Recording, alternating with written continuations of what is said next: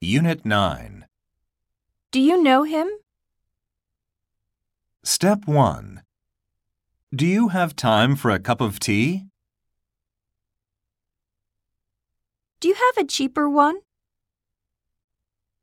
Step 2.